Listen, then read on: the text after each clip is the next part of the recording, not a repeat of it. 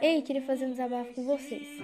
Sabe por que tantas pessoas que perseguem os cristãos sempre têm a mania de dizer que ser fiel a Deus e segui-lo você não está sendo livre?